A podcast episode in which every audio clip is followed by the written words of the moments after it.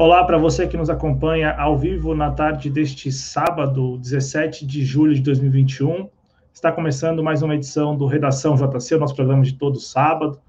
É, hoje em um horário diferente, né? Lá atrás, nas primeiras edições, a gente fazia neste horário, eu e o Adriano Garcia, fazíamos às 17 horas, às 18, às 19, né? Que era o horário que a gente conseguia ali fazer e já há algum tempo o Redação JC tem entrado no ar às 15 horas. Neste sábado, excepcionalmente, estamos entrando no ar às 17 horas. Comigo aqui, Ulisses Santos, é, para a gente falar de dois temas, né? Separamos dois temas aí, mas claro, quem estiver acompanhando ao vivo pode introduzir outros assuntos, enfim, sugestões de temas, opinião divergente, opinião concordando, vocês já conhecem o trabalho do canal, vocês já conhecem o trabalho da TV Java Instruir, sabe que aqui há espaço, sempre houve espaço para a divergência também. E hoje, o YouTube está informando para vocês aí, né, vocês que acompanham o canal e tal, que nós alcançamos a marca de 5 mil inscritos, né? E isso é ótimo, é uma baita marca para o canal, né? Isso representa, de alguma maneira, o trabalho que é feito aqui já há mais de dois anos. Só que no nosso painel de administrador ainda não alcançamos os 5 mil inscritos. Então, nós não sabemos se o YouTube está analisando o que falta para os 5 mil inscritos, né? Geralmente o algoritmo faz esse tipo de análise, ou é, se de fato nós não alcançamos ainda a marca de 5 mil inscritos. Por, por, isso que nós estamos muito comedidos aqui, mas agradecendo já de pronto a todos que já se inscreveram no canal. Então, quem não foi inscrito ou inscrita, vale muito a pena se inscrever aqui no projeto e acompanhar todos os programas do canal, né? Programas diversos, com temáticas muito distintas, né? Uma programação muito diversa mesmo, uma programação bem interessante, que é a programação da TV Jovens Cronistas. Vamos então começar com o primeiro tema, a gente separou aqui para bater um papo com vocês de cara. Ah, eu já ia esquecendo. O link para você participar do programa, aqui no estúdio mesmo, comigo com o Ulisses, está lá na seção comunidade para quem é membro ou membro do canal. A partir de R$ 4,99 você já tem acesso ao link lá e pode participar ao vivo, ligando a câmera, o som, para trocar uma ideia com a gente aqui neste programa. É, a gente separou para bater um papo com vocês, como tema inicial, o projeto de lei 1595 de 2019, que é de autoria do deputado federal pelo PSL de Goiás, Major Vitor Hugo. Só que a, a gente já vem falando desse tema desse PL desde o ano passado, desde o início do ano passado, quando nós tomamos conhecimento aí é, desse PL, tomamos conhecimento também do viés desse projeto de lei. E aí, Ulisses, nesta semana, que se encerra hoje, os aliados do presidente Bolsonaro no Congresso Nacional, aqueles deputados e deputadas que não apenas dão suporte é, ao governo Bolsonaro, mas também se identificam, ou pelo menos dizem que se identificam ideologicamente com o presidente Bolsonaro e com o desgoverno dele, é, sofreram um revés, né, um revés que, na minha opinião, não, não deveria ser naturalizado, que, que foi fruto de uma articulação dos ministros do STF, Alexandre de Moraes, Luiz Roberto Barroso. O que, que esses ministros fizeram? Esses ministros articularam no Congresso Nacional, Ulisses, na, há algumas semanas, para barrar o avanço da proposta do voto auditável, né, do voto impresso conferível ali na urna eletrônica, lado da urna eletrônica. Os ministros, com muito traquejo político mesmo, né, um traquejo político aí de dar inveja a muito parlamentar, é, eu até fico especulando qual foi a moeda de troca, né, o que, que os ministros ofereceram para as lideranças partidárias, mas houve essa articulação política desses ministros, e nesta semana, né, o, a comissão especial que está tratando da PEC 135, que é a PEC do voto impresso, marcou uma reunião é, na quinta para quinta-feira. A reunião não ocorreu. Ontem, uma autoconvocação de, de maioria ali dos deputados que iriam votar contra o voto impresso, e, portanto, contra o avanço da PEC 135. É, esta autoconvocação conseguiu reunir os, os deputados para discutir o assunto, discutir o parecer do deputado Felipe Barros, que é o relator dessa proposta, e, e no final das contas, numa, no finalzinho ali da, da reunião, numa reviravolta, o deputado Paulo Eduardo Martins, que é o deputado presidente dessa comissão especial, deu uma sessão, portanto, mais uma sessão, mais uma reunião, pelo menos o um período de mais uma reunião dessa comissão especial, para que o Felipe Barros apresente um novo parecer. E isto, por enquanto, Ulisses, frustrou a articulação dos ministros, mas nós sabemos que nessa correlação de forças, se os ministros estão muito empenhados em barrar esta proposta, com certeza essa articulação se mostrará lá na frente exitosa, mesmo que, por enquanto, a base aliada do desgoverno Bolsonaro, esses deputados todos que estão ao lado do presidente Bolsonaro, tenham conseguido protelar esse assunto para o início de agosto. Né? Por enquanto, a votação está marcada para o dia 5 de agosto. E por que eu estou fazendo esse preâmbulo? Porque sem a bandeira do voto impresso, estes deputados, estes aliados do presidente Bolsonaro, tendem a assumir alguma outra proposta para continuar ali difundindo é, os seus ideais junto à militância, para manter a militância ativa. E aí, Ulisses, eu, nesta semana, sugiro que a, a, outra pauta que será adotada como pauta bolsonarista, que deve ser aprovada em, é, independente das circunstâncias, deve ser o PL 1595 do Major Vitor Hugo, que versa sobre ações contra terroristas. Então, depois deste preâmbulo, eu chego ao PL 1595. E aí eu pergunto a você, para você também expor aqui a sua opinião, seu ponto de vista a respeito dessa articula dessas articulações todas, articulações políticas. É, o PL 1595, tudo indica que será assumido como uma pauta que deve ser aprovada, independente das circunstâncias, que se deve ter articulação, mas mais uma pauta de Estado e não de governo. O que, que você acha, Ulisses? Você acha que estes aliados do presidente Bolsonaro, uma vez sem a bandeira do voto impresso, como tudo indica que vai acontecer já no início de agosto, agora depois dessa articulação, que na minha opinião é inaceitável de ministro do STF, é, você acha que eles vão assumir o PL 1595 como uma bandeira para continuar e manter a militância bem ativa? Boa tarde, seja bem-vindo. Boa tarde, Cláudio. Boa tarde a todos que nos acompanham nas redes sociais. Cláudio, para mim, vale aquela máxima: vão-se os anéis, ficam-se os dedos.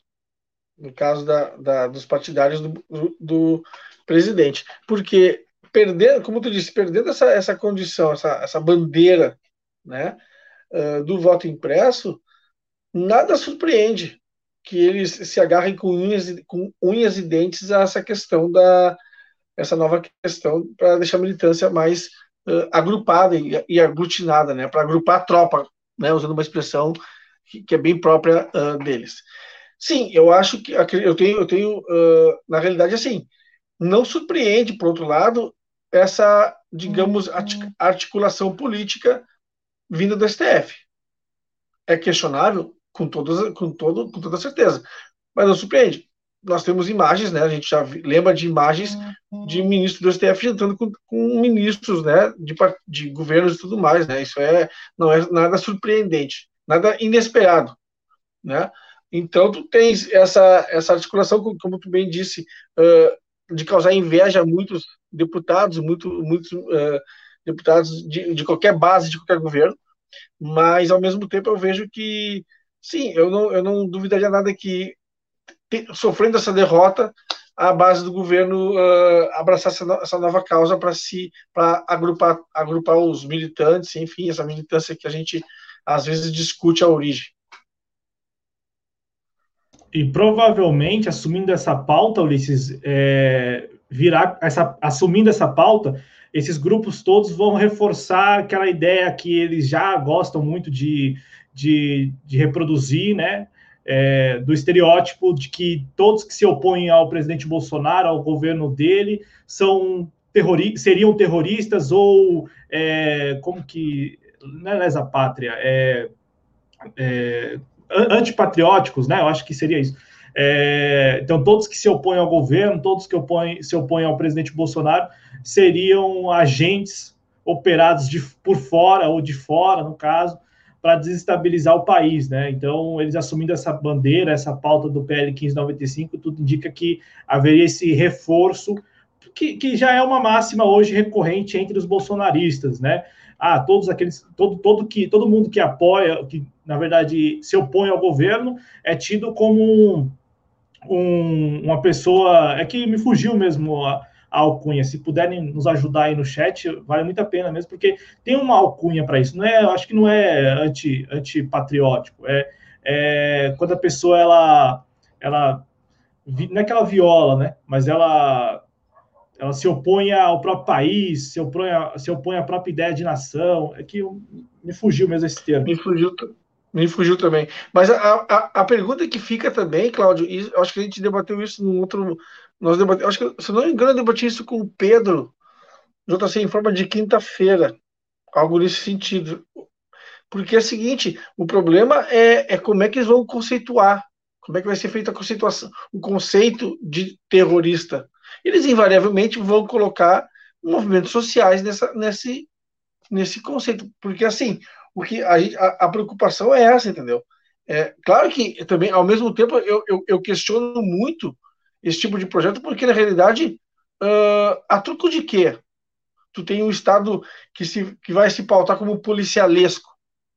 A truco de quê? A truco de que bananas, né? Tu vai ter um Estado que vai se caracterizar como sendo uh, altamente repressivo, com, uma, com um viés repressivo, porque, afinal de contas, como tu mesmo disse, o que, que vai caracterizar um movimento, um grupo, alguém, enfim, como terrorista? Quem que vai dar esse conceito? Quem que vai definir essas, essas, essas, essas, essa, esse, como disse esse conceito, né? Ora, é alguém que de repente está ali com a caneta na mão para dizer, ó, para mim terrorista é isso. E esse, o problema é saber o que, que é esse isso. Quem é que entra nesse isso? A quem ele se refere quando ele, quando ele define o que é esse isso? Essa que é a grande preocupação da deve ser a grande preocupação da sociedade como um todo e da sociedade civil, enfim, organizada como um todo. É, e é exatamente isso que parece ser o caminho aí, né? Inclusive a Tatiane trouxe aqui o termo. Muito obrigado, Tatiane. É subversivo. Porque, e assim, no popular, o traidor da pátria, né? O, no popular. E, e já é recorrente, é, é, esses termos já são recorrentes é, na, na, na, na dinâmica bolsonarista, em nível de militância e também em nível desses aliados Ainda que nível, no nível desses aliados aí, desses deputados e deputadas, isso seja a, a, aplicado apenas ao discurso, porque na prática a convivência lá no Congresso Nacional é, não é uma convivência tão tumultuada. É bom registrar isso. Eu falo, falo isso, Ulisses, porque eles têm um discurso todo. Até ontem à noite mesmo eu conversava com o Barba Dialética aqui, com o Daniel Faleiros. Todos eles mantêm um discurso muito anti-establishment, né? Ah, eu sou anti-establishment, anti-sistema e tal. Só que nunca perdem a oportunidade de tomar um café com pessoas do sistema, nunca é, perdem a oportunidade de serem indicados para ocupar cargos no sistema. É impressionante como é, é, é, um discurso que na prática não, não corresponde, porque é, tanto é que até ontem lembrei lá no programa com o Barba que é, muita gente fala, né? E até concordo em boa medida com as críticas contra o STF, concordo em boa medida mesmo. Concordo mesmo é, tem gente que diz assim, né? Geralmente é, é, é essa expressão: ah, o, o, STF é um antro de corruptos ou um covil de ladrões. É, é, essas são as expressões mais populares aí em relação ao STF. É, e, e, e, essas expressões, né, essas, essas, classificações, muitas vezes estão presentes no, no, no, no discurso dessa gente. Só que, por exemplo, abrir uma vaga no STF, o pessoal briga para poder tá lá naquele covil de ladrões, naquele antro de, de bandidos. É impressionante isso, né? Então, o pessoal tem um discurso anti-sistema, né, anti-establishment, mas na prática, até que convive muito bem com isso. E no Congresso Nacional não é diferente. Então, quando eu vejo os aliados do presidente Bolsonaro e também, eu me refiro a deputados e deputadas, falando é, nesses termos, olha, todo mundo que. Se você se opõe ao governo Bolsonaro, você é um traidor da pátria, você é um subversivo.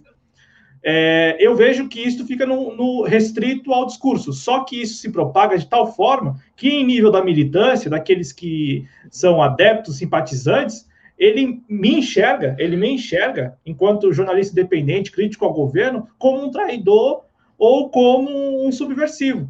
E aí, Ulisses, é, é, como você acabou de falar, a sociedade civil deve estar muito atenta para essa discussão do, do PL 1595, que avançou também.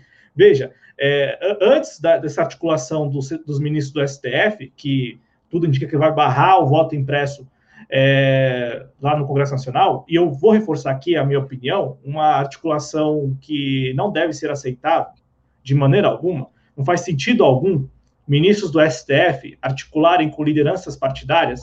Como eu disse no início do programa, eu fico imaginando e especulando qual foi a moeda de troca. O que, que esses ministros ofereceram para esses líderes partidários, em troca deles articularem como se articularam na última semana, para barrar o voto impresso? Eu fico imaginando e especulando. Né? E também é, acho que, que essa articulação ela veste como uma luva, cai como uma luva na, no discurso e também na narrativa bolsonarista, porque reforça a ideia que eu disse agora há pouco da expressão de o STF está lá para defender corruptos, para não dar transparência, reforça isso. É, essa articulação do Alexandre de Moraes do Luiz Roberto Barroso é, e, e, também as manifestações todas, do, principalmente do Luiz Roberto Barroso, reforçam essa narrativa. Eu não sei até que ponto essa, essa gente não está sincronizada e, e, e, tudo isso não é coreografado, não sei até que ponto, mas voltando, concordo com o Ulisses que a sociedade deve acompanhar com muita atenção a tramitação desse PL 1595, que avançou exatamente algumas semanas, minto, minto, é, avançou nas mesmas semanas em que o, o, STF, os ministros Luiz Roberto Barroso e Alexandre de Moraes, passaram a articular para barrar o voto impresso. Então, não sei se daria para classificar como uma, uma, mera coincidência, sabe, Ulisses? Que eles falaram assim: olha, já que os ministros do STF estão aqui no Congresso articulando contra uma bandeira que é muito presente no, no, na nossa militância, já vamos avançar um pouco mais em um outro PL que também tem uma adesão da nossa militância para a gente não ficar sem pauta aí, para não haver nenhum intervalo sem nenhuma bandeira, sem nenhuma pauta, até porque é muito importante para todos eles manter a militância bem ativa. Né? Tu sabe que eu guardo uma coisa nesse texto. Vamos, vamos supor assim, ó. Uh, primeiro, tá? A definição de uh, terrorista, o grupo terrorista, etc. Isso é muito importante. Porque vamos imaginar Agora, essa semana, uh, foi tirado do ar o canal uh, de um apoiador do governo Bolsonaro, né, que eu não vou aqui declinar o nome, porque não vale a pena nem citar. Sabe do que eu estou falando. Uh, tu imagina que, de repente, nesse projeto, nesse PL, seja de tal modo abrangente que pegue de tudo, inclusive canais de internet entendeu? Então tu pode, por exemplo, através de um mero denuncismo, tá? Que pode também ter essa abertura a, a, ser, a, a em nome de uma democracia denuncie, entendeu? Por, através de, né, aquela coisa, através da denúncia, não sei o que, não sei o que, tá, tá, tá, e de repente começar a denunciar canais né, de oposição ao governo e esses canais serem derrubados em nome da lei que vai que se entrasse em vigor. Então é muito preocupante porque essa, esse ataque às, às liberdades, esse ataque às democracia, à, à democracia, porque na verdade é isso que se configura o ataque à democracia, esse ataque à, à, à oposição e oposição no sentido mais amplo, geral e possível do termo, ele está aí presente nesse PL que a gente deve prestar muita atenção e fazer de tudo para que ele não vingue, que ele não tenha uh, condições de se tornar lei. Ô, Ulisses, vou passar aqui rapidamente no chat. Na sequência, a gente segue falando do PL 1595. Inclusive, preparamos algumas telas aqui para ilustrar o, o que, que, está colocado aí em jogo.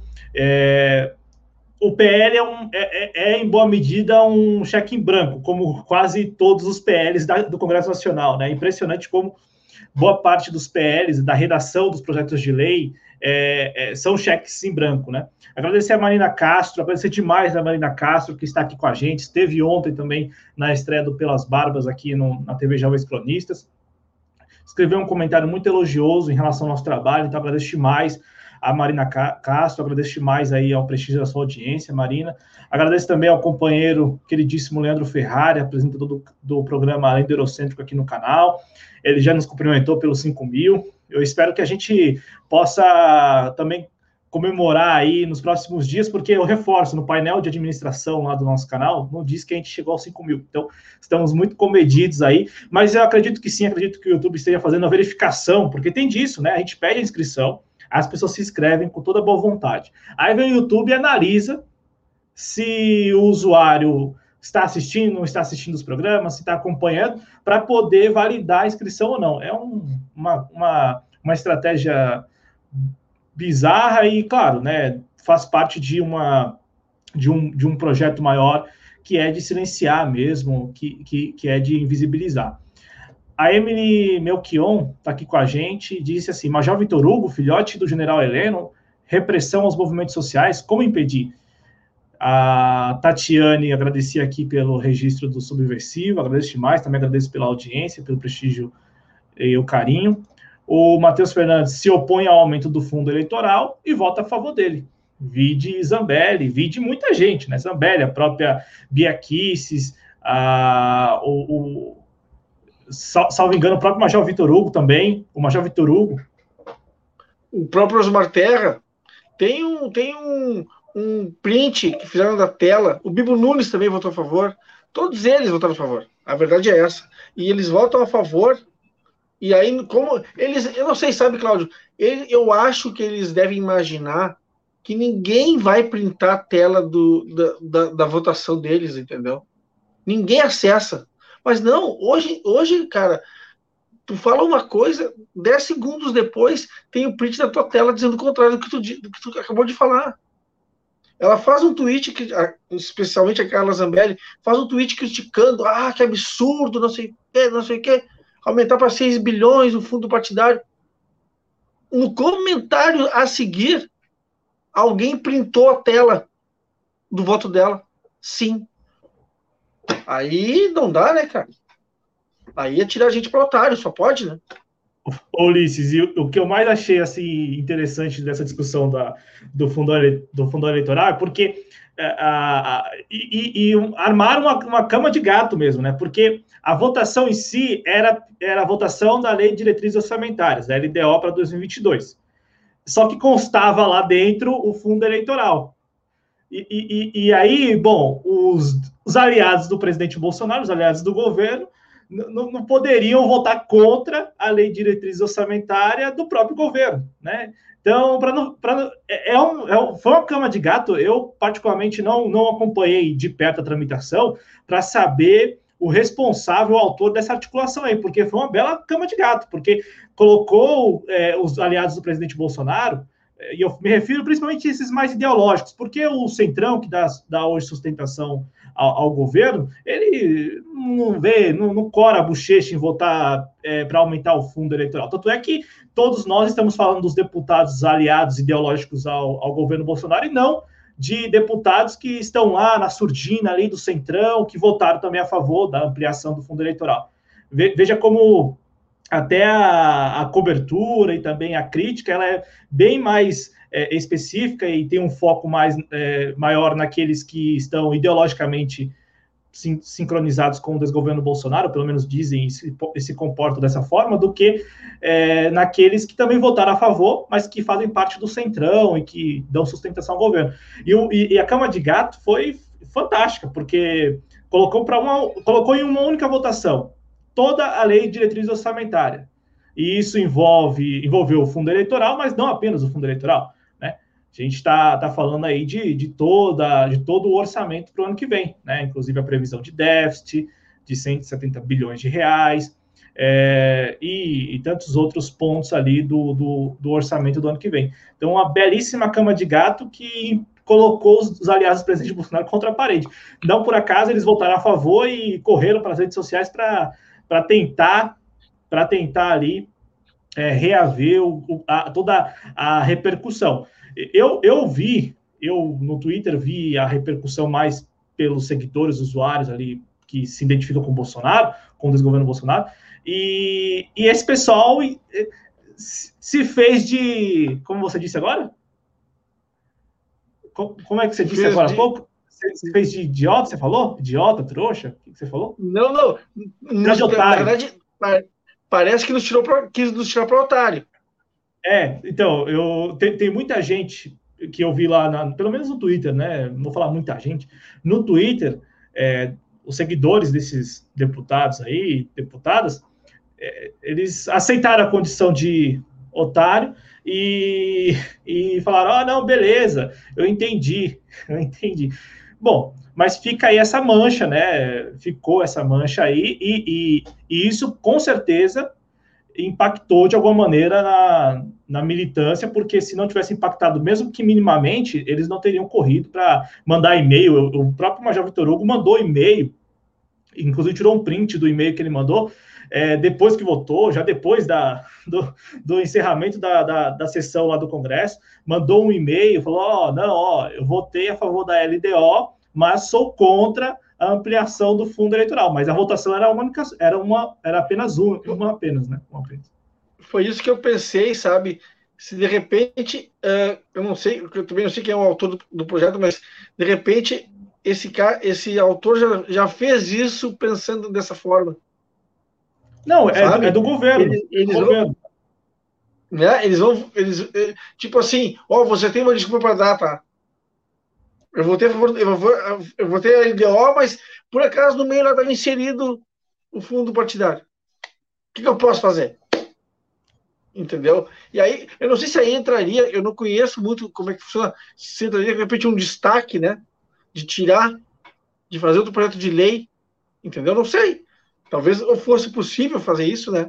De uh, votar LDO, mas uh, tirar de, desse maior projeto a questão da, do, do, fundo partidário, mas enfim, não houve. Talvez não tenha havido interesse ou ninguém lembrou, sei lá. Não, não, houve interesse. Inclusive, o interesse partiu desses mesmos deputados. É que eles não conseguiram ah. formar maioria para votar em separado o fundo eleitoral. Por, por quê? Uhum. Essa, essa distinção do, da base aliada, que dá sustentação ao governo, que seria o Centrão, e da base aliada, ideologicamente, pelo menos, que é esse pessoal aí, essa distinção ela, ela, é, ela, é muito, ela é muito importante, ela é fundamental nessa análise, porque esse, esse pessoal ideologicamente alinhado com o governo, esses deputados como Major Vitor Hugo, Bia Kicis, Carla Zambelli, enfim, é, e tantos outros do PSL, principalmente, eles queriam votar em separado o fundão eleitoral. Só que para o Centrão, não, é, não seria interessante, porque iria constrangê-los, né? Imagina, você tendo que.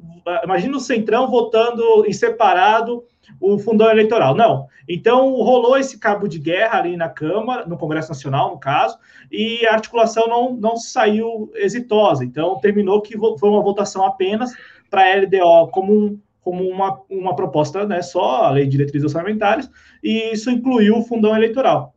E, e, eu acho interessante isso porque nesse cabo de guerra o Centrão, mais uma vez, é sempre assim, né? O Centrão, esses partidos todos, enfim, esses deputados que ficam na surdina ali, que ficam é, bem, bem calados, né? Não, quase não se manifestam.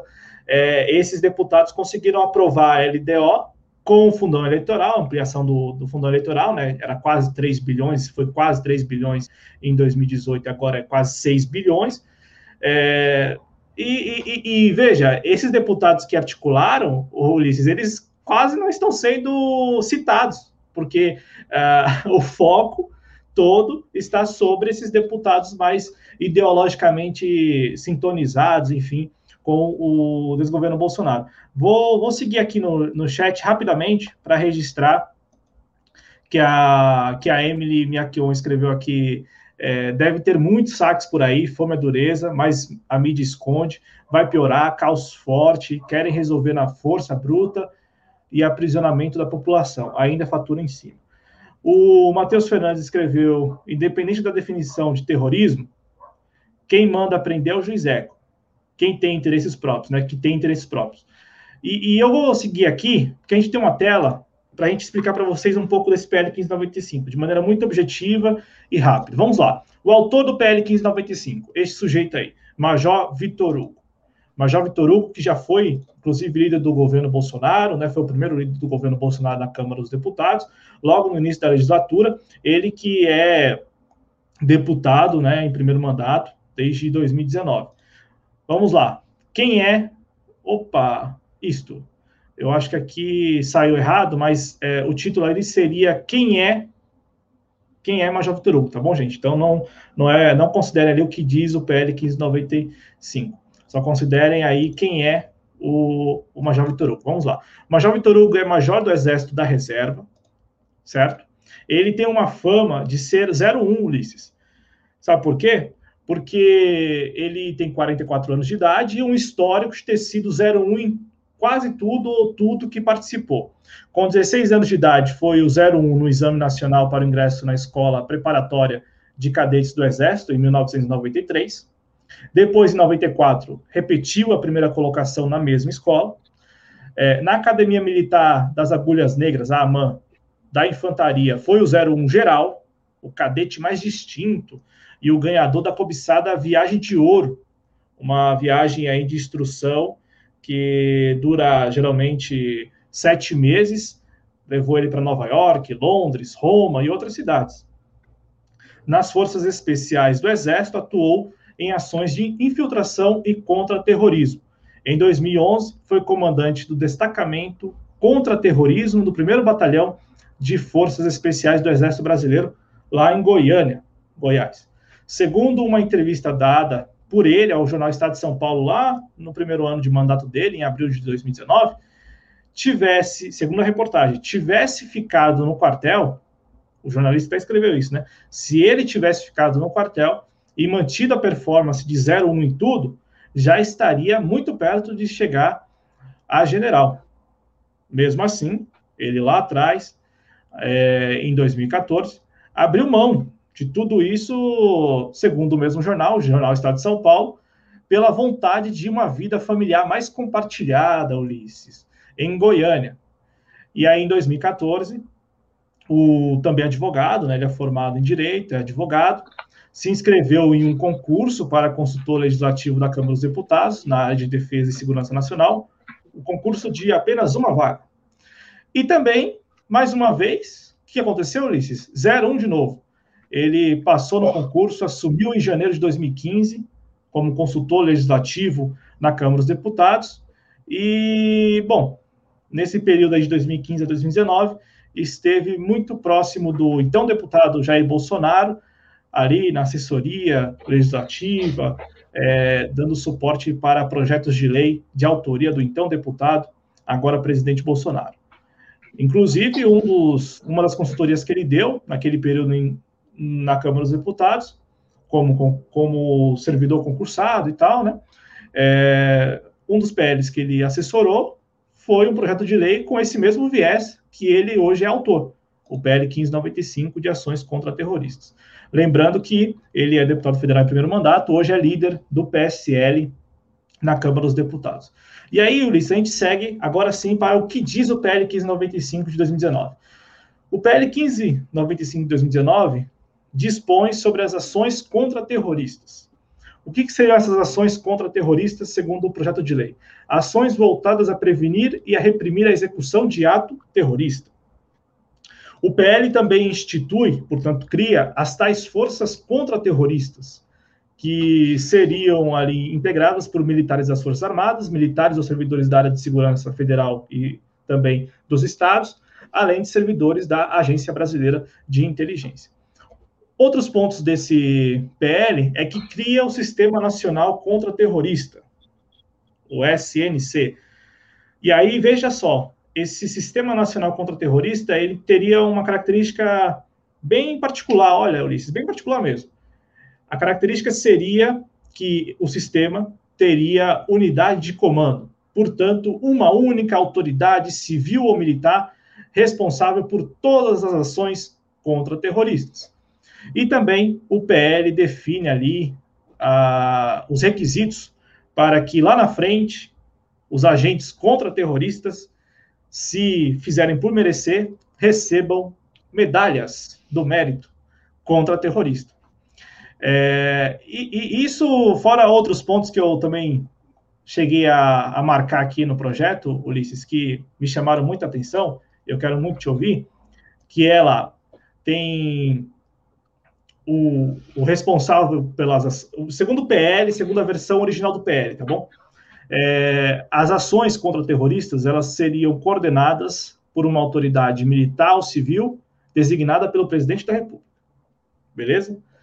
Aí tem um outro ponto, que é o ponto da espionagem, né? O artigo 11 desse PL diz assim: os agentes públicos contra terroristas envolvidos no preparo e no emprego voltados para as ações contra terroristas poderão se utilizar de técnicas operacionais sigilosas específicas para os fins de prevenir ou de combater ameaça terrorista. Isso quer dizer espionagem, também infiltração, se for preciso, né? É, uma coisa que, inclusive, o Matheus escreveu aí, né? Que. Cadê o Matheus? O Matheus escreveu aqui que.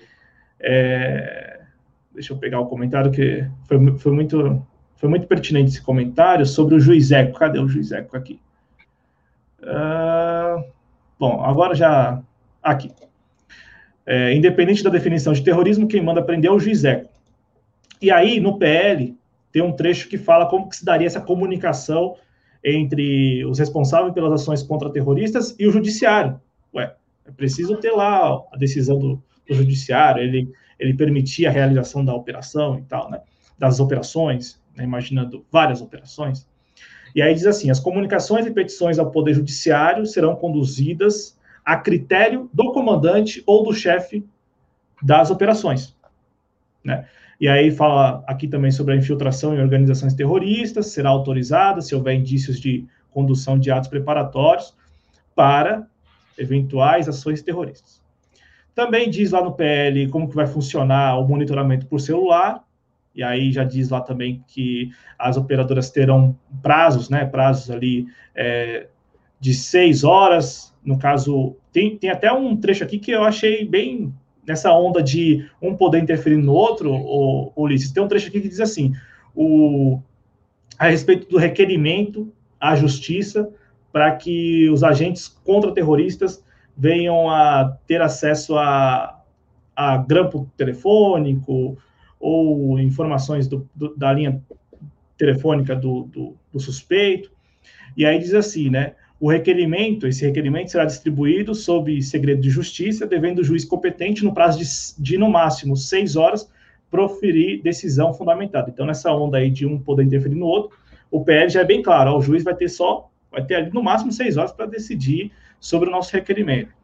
E, e, e lá no, no que diz sobre o Sistema Nacional Contra-Terrorista, diz lá que são fundamentos do Sistema Nacional Contra-Terrorista, no artigo 15, a unidade de comando, que a gente citou para vocês, e principalmente, Ulisses, o sigilo. E aí o sigilo para tudo. Sigilo desde o treinamento desses, na, na, verdade, desde a escolha desses dos agentes contra-terroristas, que não seriam conhecidos publicamente, imaginando que essa lei venha, que esse projeto de lei venha a ser é, implement, venha a ser sancionado lá na frente, venha a ser aprovado pelo Congresso depois sancionado, imaginando isso, o PL é bem claro. É, é todo o processo deve ser sigiloso. Então, desde a escolha dos agentes, as instituições que eles representam, posteriormente, as próprias ações, a realização das ações, todas elas sigilosas, e, por fim, também todo, todo desdobramento dessas ações. Então, tudo no, no, no máximo sigilo. É uma preocupação do, do autor do PL, o Major Vitor Hugo. Também diz que o Congresso Nacional ficaria responsável pelo controle e a fiscalização dessas ações contra terroristas. E, e por fim, o agente. Olha, olha, esse ponto eu achei bem interessante que, sinceramente, eu não esperava que tivesse na lei. Tem um artigo, Ulisses, que fala sobre o crime, mas não o crime do terrorista, ou do eventual terrorista, ou da eventual terrorista. O crime do agente, do agente contra terrorista, portanto, o agente ali é, de segurança, né? Que venha, por exemplo, olha só, venha, por exemplo, a se recusar a obedecer a ordem do comandante. Aí você fala, pô, mas isso aí seria crime de desobediência e tal. É, seria crime de desobediência, só que a lei ela é muito clara. A pena, né, essa pena seria de reclusão de dois a quatro anos. Mas se o agente, olha só, se o agente transgressor não for da mesma instituição da autoridade, portanto, do comandante, do chefe ali da operação, esta pena será duplicada. Então, diz assim: a pena aqui de reclusão de dois a quatro anos, de dois a quatro anos, será duplicada se o transgressor tiver origem institucional, portanto, representar uma instituição diversa da autoridade emissora da ordem descumprida. E aí eu, eu particularmente não esperava isso nesse PL, mas achei um tanto estranho, porque eu fiquei imaginando a, a, a, seguinte, a seguinte situação aqui, imaginando o mesmo cenário. Um comandante das Forças Armadas com um policial federal, por exemplo. O agente é, contra-terrorista seria um policial federal e o comandante dele um, um, um representante das Forças Armadas. Caso esse policial federal venha a transgredir a ordem ali, né, a desrespeitar o, o comando do, do responsável pela operação, ele seria punido e a punição seria duplicada.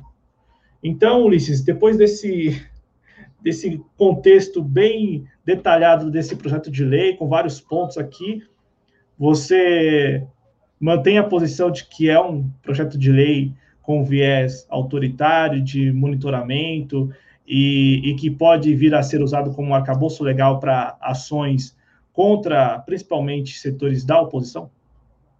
Não tem a menor dúvida. E, mas o, o, que me surpreende também é que o PL não deixou de lembrar do espírito Mutley, né? O que, que é o espírito, espírito Mutley? A luta por medalha, né?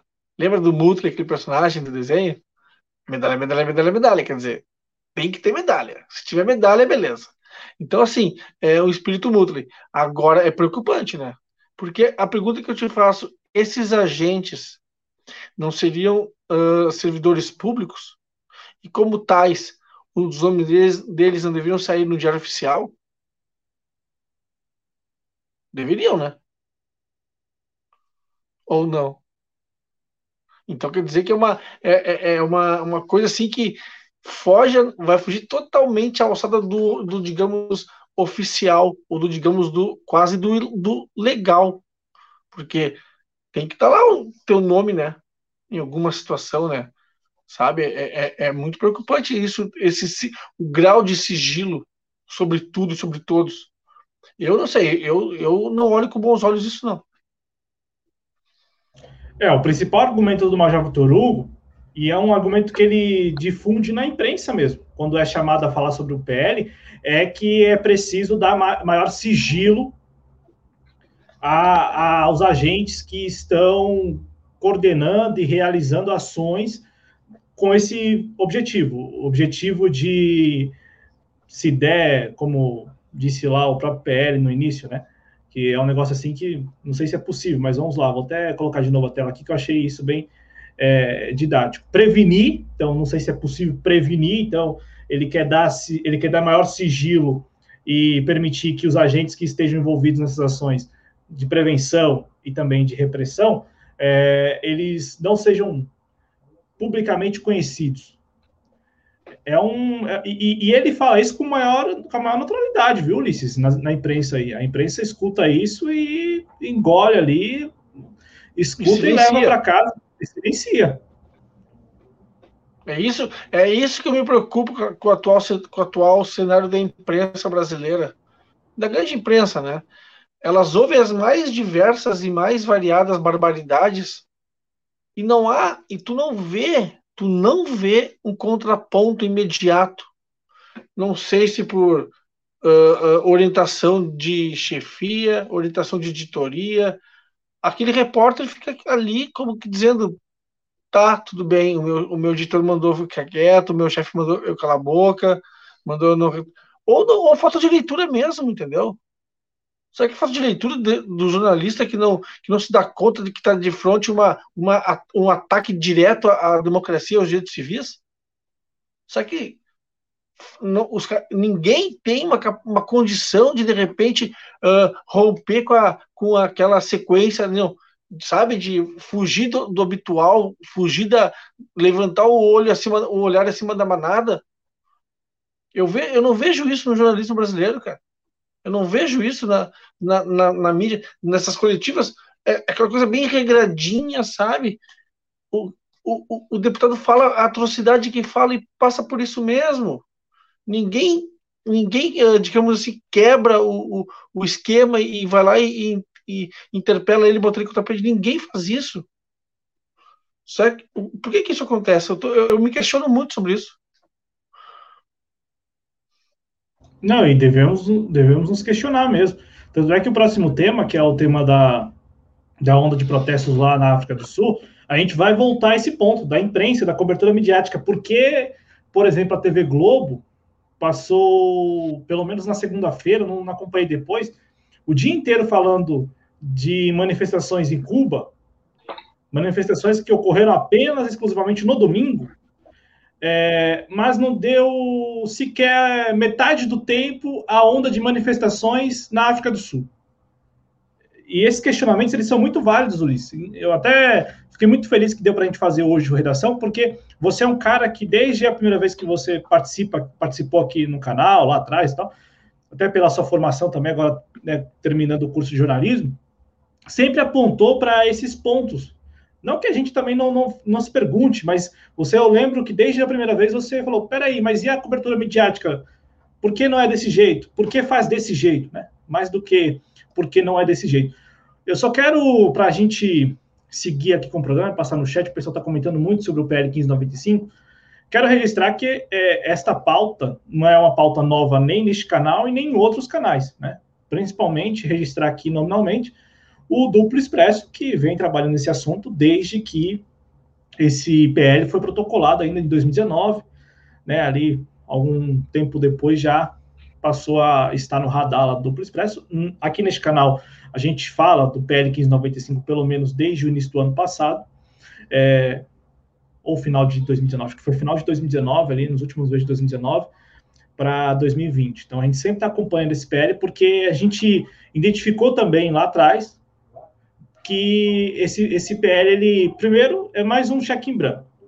Tanto é que várias vezes, Ulisses, tem vários pontos do PL que diz assim, é, a ser regulamentado posteriormente. Então, fico, é, fico pensando, então, por que se aprova um PL? Por que toda uma articulação para se aprovar um PL que, em tese, só poderia ser implementado, que não é verdade, sancionado já se implementa, mas, em tese, vários pontos ali dependeriam ainda de uma outra lei ou de alguma outra regulamentação posterior.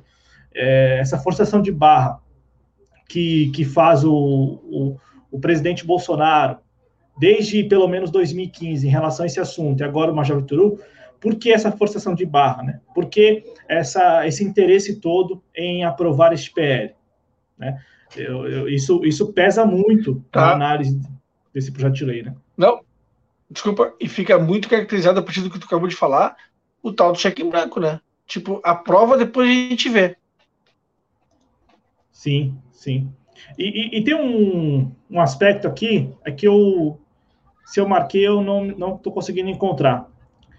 Que, que dizia o seguinte, Ulisses, é, estabelecia, estabelece, o projeto de lei tem aqui é, agora é que não consegui marcar mesmo. Mas o projeto de lei, ele, ele tem lá um, um trecho que, que fala das possíveis razões, motivações para atos terroristas. E não tem lá, por exemplo, motivação política. Não tem. No, no próprio projeto não tem. Só que na justificativa, a, o Major Vitor Hugo, ele abre, assim, no primeiro parágrafo de cara, diz assim, as, abre aspas, né? As ações terroristas são aquelas praticadas em nome de diversas visões políticas e religiosas.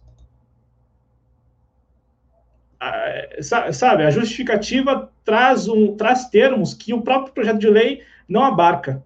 Aí, é uma contradição? Não, é, não sei, usar de, de termos mais, mais populares, mais, mais conhecidos, eu sei que a justificativa ela, ela traz esses termos, visões políticas e religiosas, mas no próprio projeto não, não diz nada a respeito. É, eu tinha até. É para eu ter marcado aqui, mas não, não, não, traz nada a respeito de visões políticas, religiosas, algo do tipo, sabe? Mas de repente é de propósito deixar essas lacunas, né?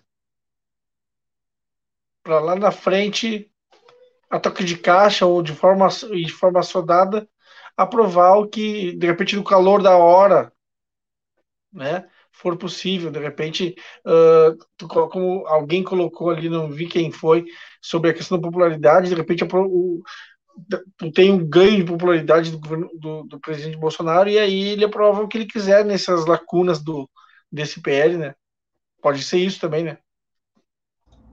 Pode ser, pode ser. Pode ser uma estratégia, né? E, e, e nesta semana, né, nesta semana que se encerra hoje, uma, a comissão especial que está discutindo esse assunto aprovou o plano de trabalho. Esse plano de trabalho inclui é, também audiências públicas com lideranças de movimentos sociais, porque há pelo menos três meses, eu acho que faz isso já uns três meses, a União Nacional dos Estudantes, a UNE, chegou até a publicar nas suas redes sociais que este PL 1595 ele seria um PL inconstitucional porque o objetivo dele é silenciar movimentos sociais, ou seria silenciar movimentos sociais. A gente está vendo que o viés é um viés que, que caminha nesse sentido mesmo, de silenciar é, grupos e, e também é, organizações que se opõem, né, que se opõem, que tecem críticas. É, pelo, pelo que está desenhado no projeto de lei, pela redação, e, e, a intenção também de criar forças contra terroristas, porque ah, é, é, bom distinguir, distinguir, uma coisa da outra. Lá atrás, no governo Dilma, se sancionou a lei é, contra o terrorismo. Né? Então, tipificando que seria crime de terrorismo e tal, aquela história toda. Agora, a intenção é constituir forças, forças. Então, forças, em outras palavras, Vou, vou, usar um termo, vou usar uma expressão muito simples. Polícia. É isso. É, polícia. Constituir forças treinadas para ações que terão essa classificação de ações contra terroristas. Né? É, é isso que está sendo colocado agora, que é tentar regulamentar aquilo que poderia, sem a, a, o devido regula, a, a devida regulamentação, poderia ser enquadrado como arbítrio, como perseguição.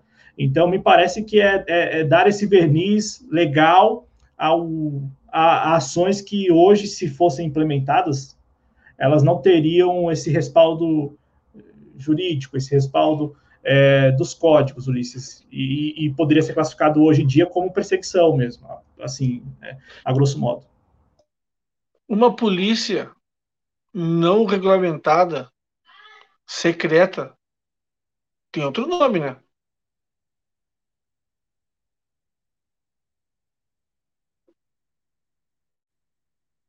Né? Tem outro nome. Polícia não regulamentada e secreta. É preocupante, cara. Muito preocupante. É, é, é, é a gente achar que é, quem, quem é quem, quem faz parte dessa polícia? Quem compõe esse grupo?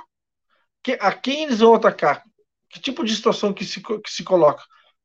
Tudo isso, para mim, deve ser motivo de discussão e debate muito forte, muito intenso na sociedade brasileira. Porque olha o passo que nós estamos dando, o que querem que a gente dê, o que querem dar na nossa frente. É muito preocupante. Ulisses, eu encontrei aqui, eu encontrei aqui no projeto de lei. É o parágrafo único do artigo 3 as ações contra terroristas descritas nos incisos do capto, do CAPT é, deverão ser necessariamente planejadas e executadas de forma que a República Federativa do Brasil dispõe de meios para enfrentar, de maneira eficaz, ameaças de cunho biológico, nuclear, financeiro, radiológico, cibernético, químico, ecológico e demais eventualmente identificadas ao longo do tempo eu trouxe esse, esse trecho aqui, li, porque agora há pouco, quando eu falei lá da justificativa do Major Vitor Hugo, ele já, já começa falando assim, vou, vou repetir porque é, é, é, é bem, é bem, bem, bem básico mesmo o raciocínio do Major Vitor Hugo, né? E também, ao mesmo tempo, bem objetivo, né? Não, não, não deixa, não deixa espaço para dúvida. As ações terroristas são aquelas praticadas em nome de diversas visões políticas e religiosas. Então, há uma. Há um, vocês perceberam que no, no, no, projeto não tem nada sobre visão, não é nada de política, religiosa, nenhuma menção a isso, e o, a justificativa não, a justificativa deixa bem claro que é, o objetivo é estabelecer essas forças para é, combater o, as, as, as, tais ações terroristas que tem, que geralmente são praticadas, como ele disse, em nome dessas diversas visões políticas e terroristas, e políticas e religiosas. Eu vou seguir aqui no chat, Ulisses, para a gente seguir também com o programa, para a gente continuar. Agradecendo demais a audiência de todos que estão aí no chat. Quem não deixou o joinha, deixa o joinha. Quem não é inscrito no canal, se inscreva ainda. Ainda dá, te... ainda dá tempo? Não, sempre dá tempo de inscrever aqui no canal. A Tatiana escreve que concorda plenamente com a fala do Ulisses sobre esse projeto ser um possível em branco para silenciar todos aqueles que venham a criticar as ações e medidas governamentais do país. É... A Márcia Lourenço Lima escreve: Muito obrigado pela audiência, Márcia. Seja muito bem-vinda. Periga do Bolsonaro vetar esta parte e, com isso, aumentar sua popularidade, não? É, ah, vetar a parte do fundo eleitoral. Pode ser.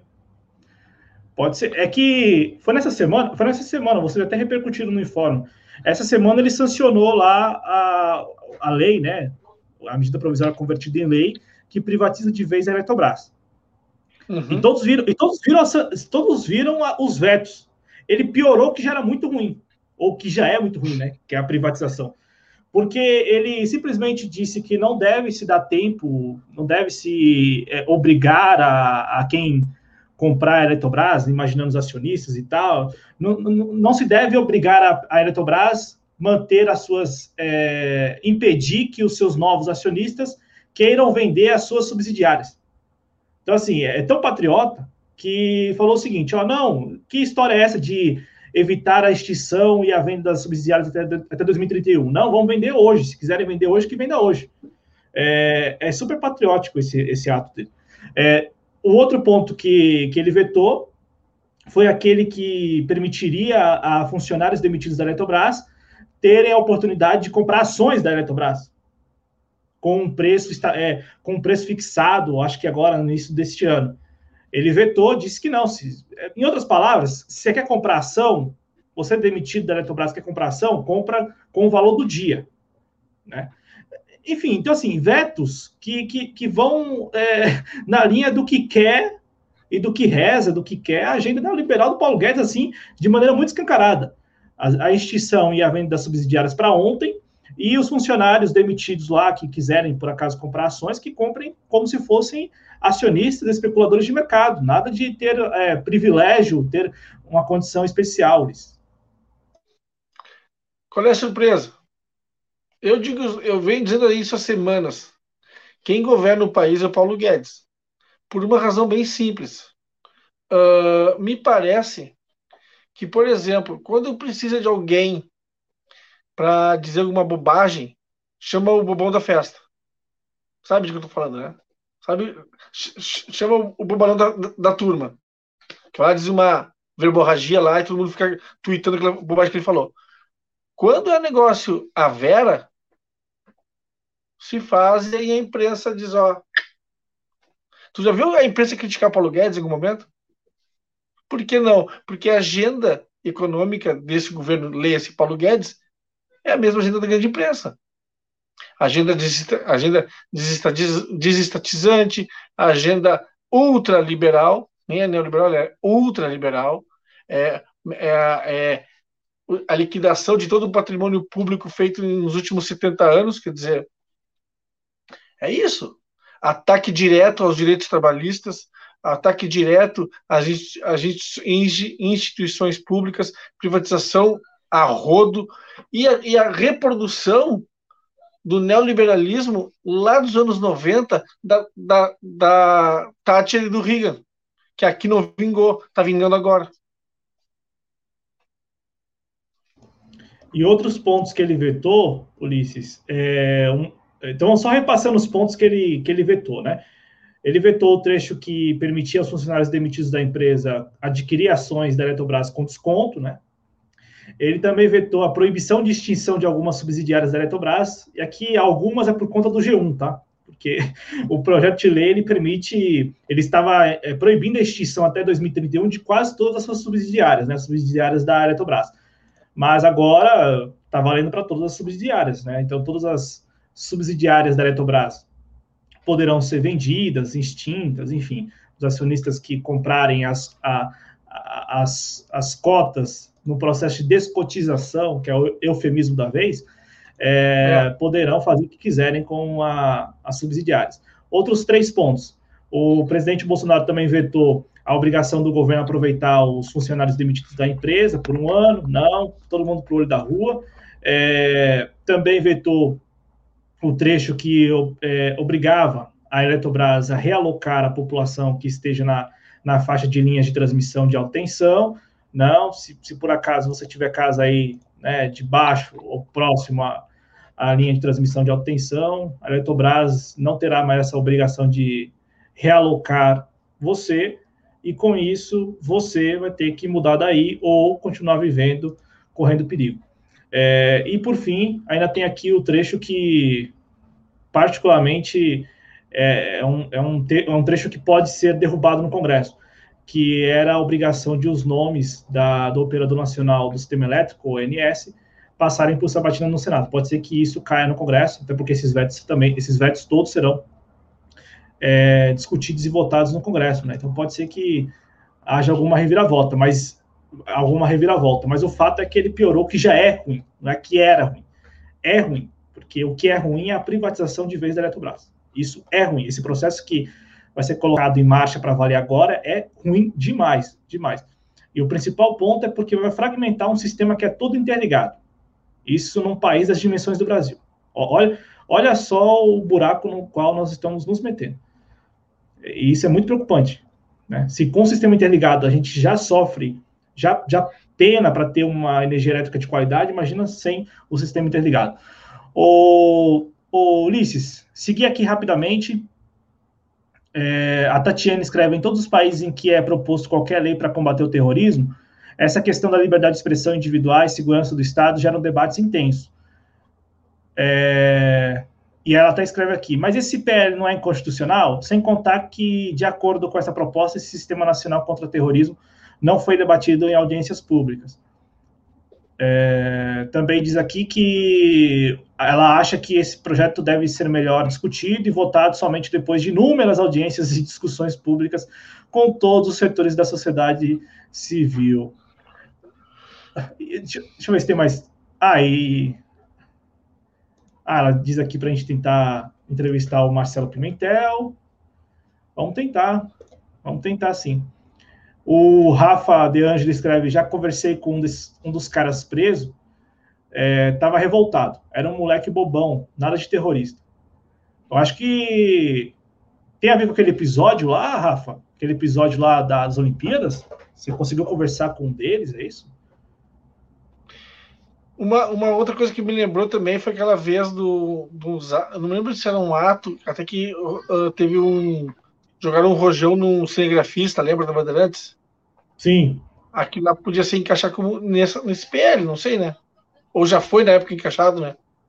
Não, aquele, aquele episódio foi em 2013, né? Que foi o episódio 2013. do Rio de Janeiro, acho que foi 2013, é. Sim. Que foi, foi também no, no, no mesmo contexto da prisão da do Penha lá. Da, da, do, sim, da menina, aquela Sininho, não?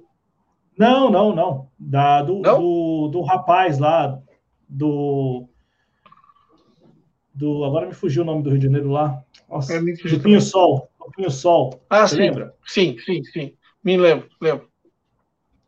O Rafael Braga, né? Rafael Braga, isso. Isso. Foi, foi naquele período lá. Que lá foi 2013, né? Eu, eu acho que. Uhum. Eu acho que 2013.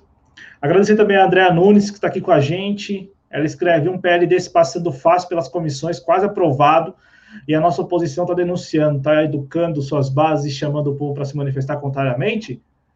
Não, não está, não está, ela escreve aqui, não, né? E, e bota um emoji de, de bravinha. É, e todos nós estamos aqui acompanhando esse tema de perto, a gente faz uma apuração quase que diária, um clipe, né? Como se diz no jornalismo, clipe, vai lá no site da Câmara para ver se está avançando.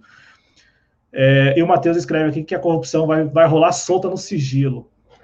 Tudo no sigilo, tudo no sigilo ali, ó. Todo mundo quieto, quieto. Nada de, de tornar público é, os dados, as pessoas. Para que isso, né?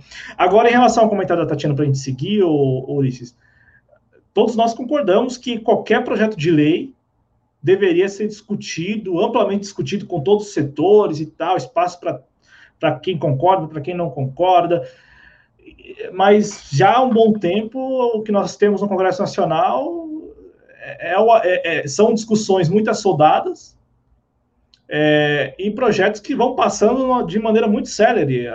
Essa medida provisória, por exemplo, da, da Eletrobras, apesar do apesar do tamanho da perda, não foi discutido. Não, simplesmente se aprovou, o Congresso Nacional se aprovou, conseguiu colocar alguns jabutis lá e manda bala. O governo quer assim, vai ser assim. Não, gasta dúvida. É, é, é, é, muito, é muito preocupante o futuro que se avizinha, né, cara? É muito preocupante sobre todos os aspectos. Exatamente. Ulisses, vamos seguir aqui com o programa? É, o próximo tema que a gente separou é a onda de protestos na África do Sul. Só para vocês terem uma ideia, as manifestações por lá, elas começaram no dia 8 de julho. Um dia antes, houve a prisão do ex-presidente da África do Sul, Jacob Zuma.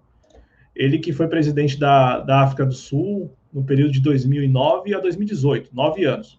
E por que ele foi preso? Ele foi preso, a, alegação aí, né, é, do Tribunal Constitucional, que seria uma espécie de su, Supremo Tribunal Federal da África do Sul, é que ele, primeiro, está sendo investigado e acusado de corrupção em compra de armamento lá em 99, em 1999, e mais recentemente também há acusações de que ele favoreceu empresários durante o período em que ele foi presidente da África do Sul, entre 2009 e 2018. Inclusive, é, ele, por, por ser acusado, investigado, ele deveria participar ali, né, de, deveria comparecer a interrogatórios. E aí, ele não compareceu ao interrogatório no final de junho. Veja só, hein? Ele não compareceu a esse interrogatório. E aí, com isso, o Tribunal Constitucional da África do Sul decidiu que ele deve passar 15 meses preso. Isto foi suficiente. Ele que tem 79 anos, vou até colocar uma foto dele para ilustrar para vocês. Ele que tem 79 anos, além de ter 79 anos, é um veterano lá do apartheid, né, da luta contra o regime de apartheid. É uma pessoa com muita popularidade na África do Sul. Não por acaso, os manifestantes estão nas ruas, Ulisses Santos, defendendo a revogação da prisão do Jacob Zuma e também denunciando o que para eles é algo que por aqui também é, teria ocorrido, que a prisão do Jacob Zuma seria uma ação de agentes externos com interesse claro de desestabilizar o país. É, e veja, né, coincidências da vida, ele é, é um país também do BRICS, né, assim como o Brasil, né, Brasil, Rússia, Índia, China e África do Sul. Ontem, acompanhando uma transmissão no canal Arte da Guerra, do comandante Farinazo, é isso? Eu vi que o Anitablian, ele mandou uma mensagem lá no chat, o Rogério Anitablian, falando, apontando uma, uma coisa bem interessante, Ulisses, dessa história toda, que dos países do BRICS, você tem Brasil e, e África do Sul sem armas nucleares, né? Sem, sem, é, sem nenhum problema nuclear. E coincidências da vida, esses dois países estão aí sendo palco, servindo de palcos para ações de desestabilização e coincidências da vida também, tanto aqui no Brasil com a prisão do ex-presidente Lula, como na África do Sul a prisão agora do Jacob Zuma, muita gente falando que o que, o que estaria na mira aí não seria a corrupção mesmo, né, aquele negócio de se combater a corrupção, e sim uma estratégia é, operada de fora, operada talvez pelos mesmos agentes que operaram aqui no Brasil a, e que vem operando aqui no Brasil, né? Então, e, e por fim, isso, por fim, aqui é, ele ficará, por enquanto, 15 meses preso. A gente tem um vídeo, Ulisses, para a gente exibir enquanto você comenta. Vou colocar aqui para o nosso público, para vocês terem uma dimensão do que está acontecendo. Porque nesta semana a imprensa brasileira falou muito de Cuba, né? Ah, manifestações em Cuba, as maiores manifestações em 20 e poucos anos, o pessoal pedindo liberdade, comida, energia elétrica e mais alguma coisa. Lembrando que as manifestações ficaram restritas a domingo, lá em Cuba, né? Só que, vejam vocês, olha aqui, Ulisses, essas imagens, vou colocar para o nosso público. Imagens da África do Sul.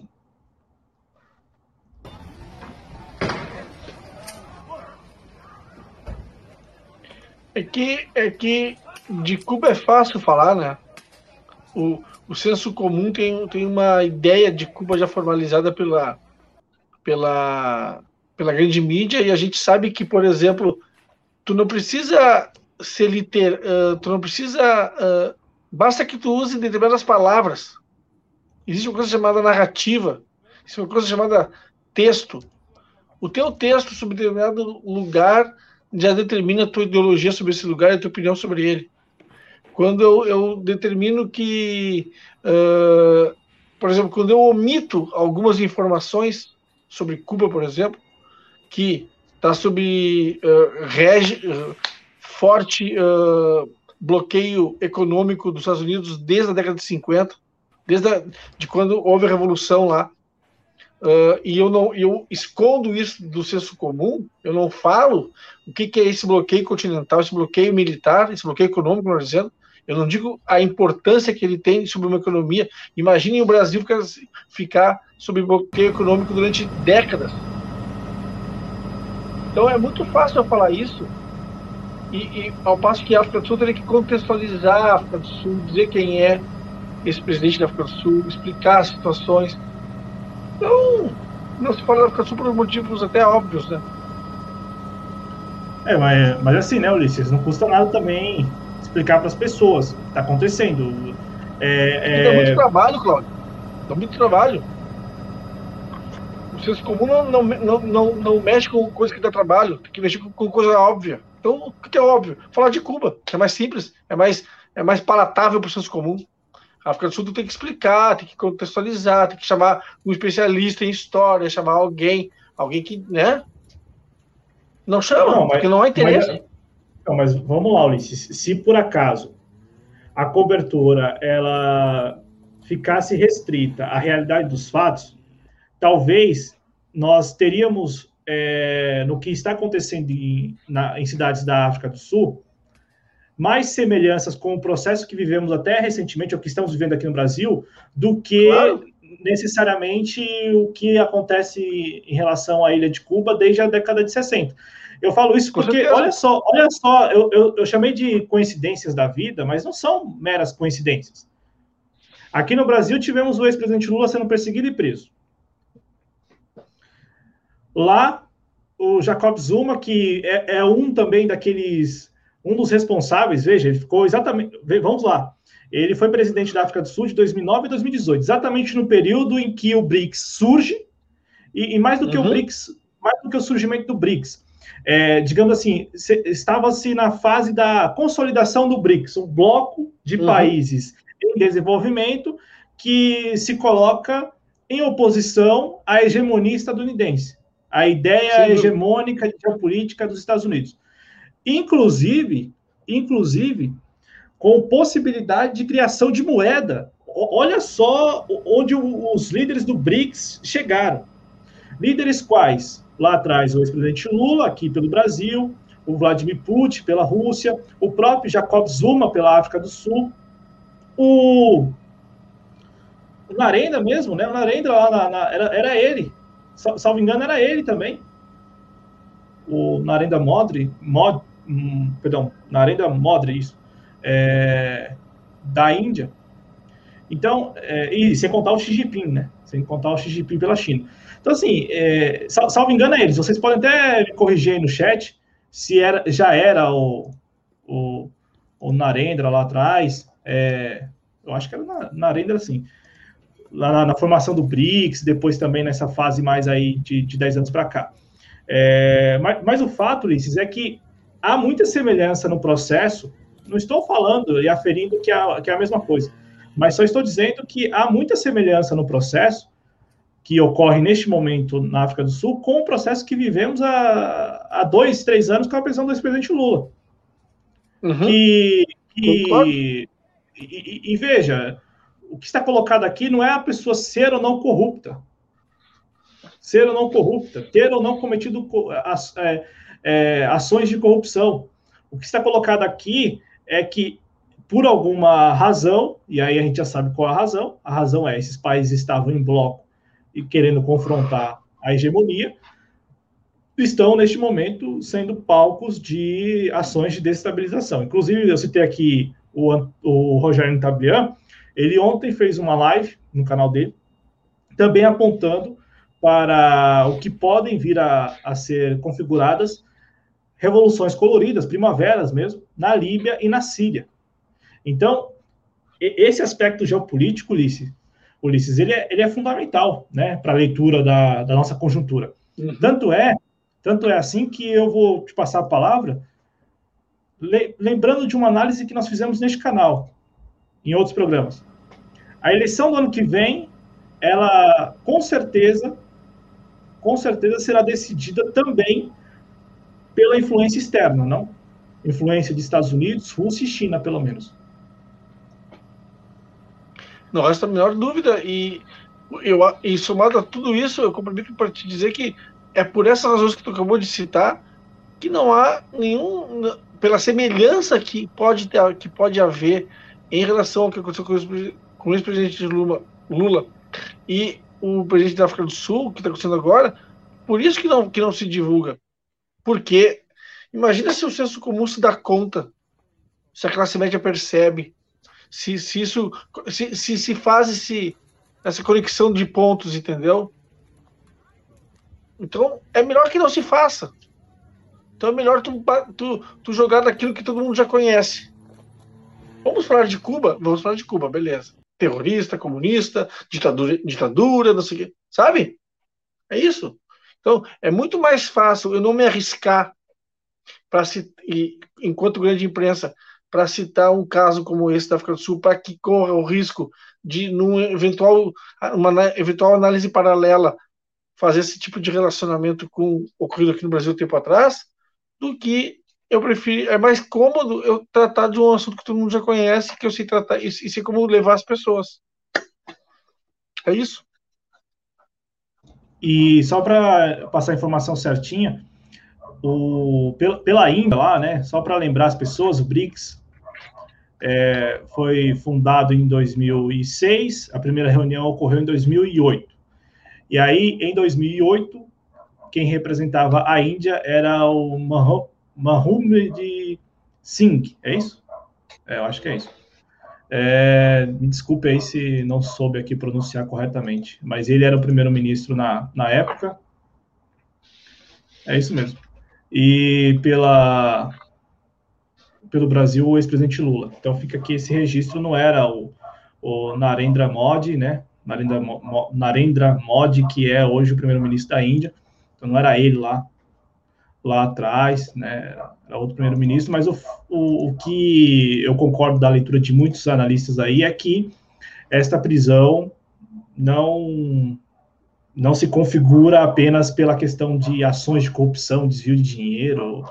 Não, isso catalisou, assim como também muitas dessas manifestações que a gente viu as imagens aí, vocês viram a dimensão das manifestações. O Matheus compartilhou aqui o número de 70 mortos, mas segundo o UOL, já passou de 200 mortos. Isso em uma semana de manifestações, protestos, nessa onda de protesto. E, e a gente está vendo que, e eu concordo com a leitura de alguns analistas nesse sentido, Ulisses, de que não trata-se apenas de combate à corrupção. Assim como aqui no Brasil não, não era uhum. isso. Isso catalisou as manifestações também, elas tinham um outro caráter que também era a insatisfação das pessoas com outros assuntos e tal. Beleza, mas o, o que está colocado é que é uma ação orquestrada explorando exatamente esse ponto, esse ponto da insatisfação, esse ponto da, de eventuais crimes de corrupção. Eu tenho um outro vídeo que eu acho também muito didático, para a gente ter uma dimensão é, dessa guerra que se estabeleceu, a Guerra Fria que se estabeleceu é, neste século. Vocês estão vendo aí um mapa mundi e vejam vocês, eu vou tirar o GC aqui, como com o passar dos anos, desde a década de desde o ano de 1980 até 2018, o mundo vai mudando de cor. Eu vou até colocar aqui a fonte, né? Esse, essa animação é do arroba geopolítica hoje no Instagram, tá bom? É, vejam vocês como o mundo ele vai mudando a, a, as cores vão mudando né, nessa animação desde 1980, e vejam vocês como os Estados Unidos perdem muita força, né, influência, áreas de influência nesse período, e em contrapartida, a China é, vem ganhando mais espaço. vou só soltar mais um pouco, né, mais uma vez aqui, para vocês visualizarem. E aí também há uma leitura, Ulisses, de que é isto que está em jogo. Isso que está em jogo, principalmente agora ó, no continente africano e vejam vocês aqui também no nosso continente. A, claro, a China ela, ela vem do, do Oriente dominando e tendo influência em quase todas as partes do mundo. Mas neste momento, quando terminar a animação, vocês vão reparar é, as, a, as áreas hoje que estão em disputa, vamos colocar nesses termos, é, são exatamente os continentes africano e o continente americano aqui, né? Eu vou deixar no final só para vocês verem a imagem final. Esta é a imagem final, né? Esta é a imagem de 2018. Então, vejam vocês como a coloração rosa, né, tá rosa, não está ainda vermelho, aqui no nosso continente. E também na África, no continente africano, cê, cê te, nós temos ali a coloração um pouco mais escura, uma tonalidade mais escura. Onde há a tonalidade mais escura, quer dizer que a influência chinesa já avançou e talvez, talvez não, já tenha superado a influência estadunidense. O nosso continente está ali, Ulisses, ó, com a corzinha bem clara. E isso é um indicativo de que essa disputa, essa guerra, ela com certeza ainda não está perto do fim aqui no nosso continente e vai nos impactar bastante né, na nossa vida do dia a dia mesmo. O, é aquela coisa, Cláudio, o agronegócio gela espinha cada vez que um membro da família Bolsonaro, do governo Bolsonaro, fala mal da China. Só por uma razão simples, né? É o principal consumidor, é o principal comprador do agronegócio brasileiro. Tu imagina que a China diga: uh, não vou brincar mais. Vou achar alguém para comprar a mesma coisa que eu, que eu compro de vocês. E aí? É, não é brinquedo não, como diz aquela personagem de uma novela. Isso, Isso só respondendo. Gráfico, é. Não, pode, pode concluir, Ulisses. Não, não, esse gráfico mostra bem o que tu acabou de falar, né? A, a mudança de, de, de influência de peso uh, da China né, na, no, no, cenário mundial desde os anos 80. Isso, e só para responder o Rafa, aqui, o Rafa De Angeli, é, aqui essa animação diz respeito sobre parceiros comerciais, né? É, então, tem até lá embaixo ali, aqui eu não sei se está tá mostrando para vocês, vou tirar o GC, agora retirou o GC, então, é, ali embaixo tem a legenda, né? A legenda é, quem é o maior parceiro comercial? Aí tem, quanto mais, mais azul, azul mais escuro, Estados Unidos, quanto mais vermelho, vermelho escuro, a China. E aí a, os países que têm ali uma coloração mais no meio, né, coloração mais suave, enfim, mais claro, é, a tonalidade mais clara, é, tem ainda uma relação, tem tanto os Estados Unidos como a China como parceiros comerciais. Só que, e, e aí, para terminar, né, este aspecto aqui, o aspecto do parceiro comercial, é apenas um, dentre vários outros nessa questão de influência de um país ou do outro, dos Estados Unidos, do agente dos Estados Unidos ou da China. Eu falo porque esses países que têm já uma coloração mais acentuada para o vermelho, esses países já contam com a, a, China não apenas como o seu maior parceiro comercial, né? não apenas assim as transações né, de, de importação e exportação. Tem na China um aliado, um aliado político, um aliado até às vezes ideológico, né? É, mas eu gostei do comentário do Rafa. É, é, tem, tem um erro, cadê? Ah, o Rafa apontando que a Venezuela está em azul. E a Venezuela está em azul porque em 2018, com base. Deixa eu ver aqui até a fonte para a gente ter essa fonte, né? Cadê a fonte? Vamos ver se tem a fonte. É, é, o pessoal do Geopolítica hoje no Instagram que publicou isso. Vou até dar uma olhada lá se tem a fonte lá para a gente como diria o, o, Oswaldo lá, né, o técnico, Oswaldo Oliveira. Cadê a fonte? Cadê a fonte? Então, é, vou, vou, vou pegar aqui a fonte para passar para vocês. Que aí eu acho que vocês, vocês têm muita curiosidade e tal, vocês podem olhar com maior atenção e mas é, registrar que é apenas um aspecto, tá, gente? Apenas um aspecto dessa, dessa disputa. Cadê a fonte aqui? Bom, lá no, na página deles, no Geopolítica hoje, não, não tem, não tem a fonte, ah, não tem a fonte. Mas vocês podem entrar lá, se vocês quiserem, vocês podem entrar lá no Geopolítica hoje no Instagram e até cobrarem eles lá a respeito das fontes, da fonte, né, desses dados todos. Eu sei que a animação, pelo jeito, a animação é, é deles, é uma produção deles. Então, só para terminar, tá aqui, né, um dos fatores aí talvez uma das razões por trás desses protestos todos lá na, na África do Sul, né? Ou melhor, né, por trás da prisão do Jacob Zuma. E isso não quer dizer que estejamos aqui defendendo, falando que não, não cometeu corrupção, algo do tipo. Não, não dá para ferir isso.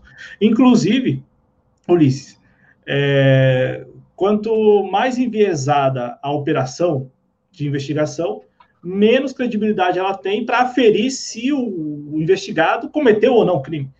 É, então, em outras palavras, a Operação Lava Jato ela prestou um desserviço tão grande que a gente não pode nem mesmo aferir que o Lula não cometeu e ninguém cometeu o crime ou se cometeu.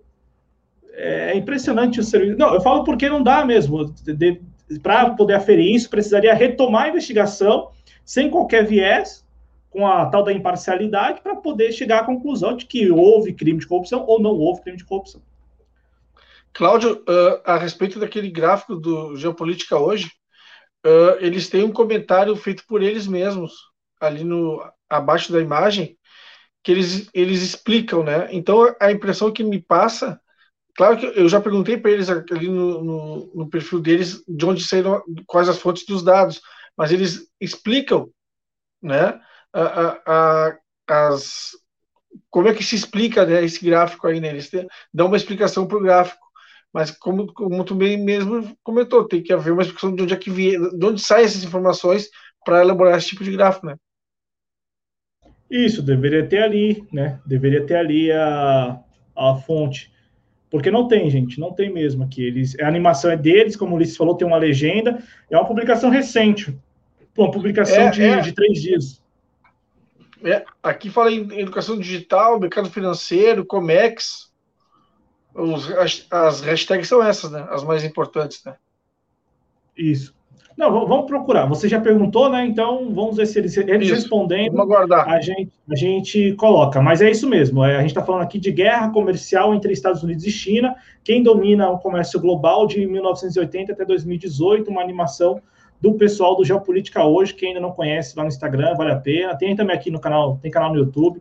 É um pessoal que faz um trabalho bem interessante, muito didático, muito explicativo e principalmente informativo, viu? Tanto é que os vídeos que a gente soltou aqui agora há pouco lá da onda de protestos na África do Sul também é, foram compartilhados por eles. Né? Não, não, não, são de autoria óbvia deles, mas foram compartilhados por eles. Pessoal, deixem um like aí, quem não deixou o like ainda, vou passar pela última vez no chat. Quem puder é, contribuir financeiramente com o projeto, faça isso, mande um Pix, é, mande superchat, super stick, se torne membro. É, mais do que mandar o superchat, Ulisses, eu acho que seria maneiro se as pessoas pudessem se tornarem membros do canal. É, eu não sei se R$ 4,99 está tá justo, se não está justo. Se vocês quiserem, a gente pode ver uma possibilidade de diminuir esse valor, ver lá se é possível, é, para que todos vocês possam se tornar membros do canal. É muito importante isso, seja membro do canal. Ah, então, Matheus, você falou que 70 mortos na África, segundo o UOL, 200, 202 mortos, eu acho. É esse o último, último dado que nós temos. Ah, a Andrea Nunes escreveu aqui, Ulisses, não só não foi discutido, como parlamentares que sabem de votações antes de todos, não pautam o assunto das privatizações. Só choram leite derramado, nunca fazem oposição realmente. É desesperador. Quer, quer registrar algum comentário, Ulisses? Não, não, não, nada. Só assina embaixo que ela falou. E eu assino embaixo, André, e, e gosto muito de dar exemplo, né? Naquela quinta-feira, dia 1 de julho, quando centenas de famílias foram despejadas de um terreno da Petrobras lá em Itaguaí, no Rio de Janeiro, qual foi o assunto do dia nas redes sociais? Eduardo Leite saiu do armário. Só para registrar. E, e, e, não, não, não, eu estou falando isso, isso porque todo mundo da, do nosso campo ficou discutindo se valia a pena ou não se manifestar. Se valia a pena ou não, é, sei lá, desejar felicidade, sei lá, sei lá, se manifestar. Eu não, nem sei se é isso, felicidade, mas cumprimentar. Todo mundo ficou nessa dúvida: cumprimenta ou não Eduardo Leite? Enquanto isso, centenas de famílias estavam sendo despejadas de um terreno da Petrobras, em Itaguaí, e pelo que nós estamos acompanhando até hoje, que nós seguimos acompanhando isso muito de perto, as famílias continuam sem local para residir, elas foram levadas para um CIEP, né, que é um, uma, um prédio, um prédio escolar, uma instituição de ensino lá no Rio de Janeiro. Acho que todos aqui, todos nós conhecemos o CIEP do Brizola, mas fica registrado que é uma escola, é como se fosse um prédio de uma escola e tal. Todas as famílias foram levadas para esse prédio, que não contava com água potável e também não, não contava com saneamento básico.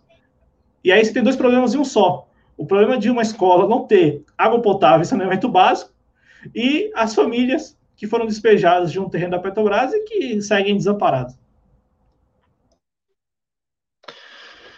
Sem ter o que dizer, né?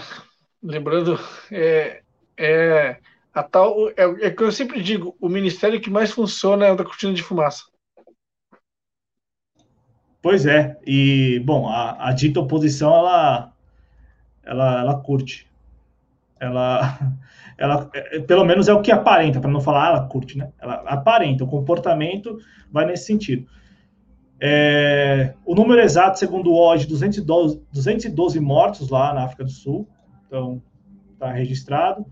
A, a Tatiana, ainda continuando com o meu comentário anterior, esses agentes de forças de segurança do Estado irão estudar teologia ou ciências da religião, sendo que há diferenças. É, não, não, não posso. Tá saindo som aí de fundo, que agora tá rolando alguma coisa aí. É o, um tecnobrega, sei lá o que é isso. Por aqui, em algum lugar. É... Tô ouvindo. Trilha sonora do Redação JC. Para a gente encerrar mesmo, né?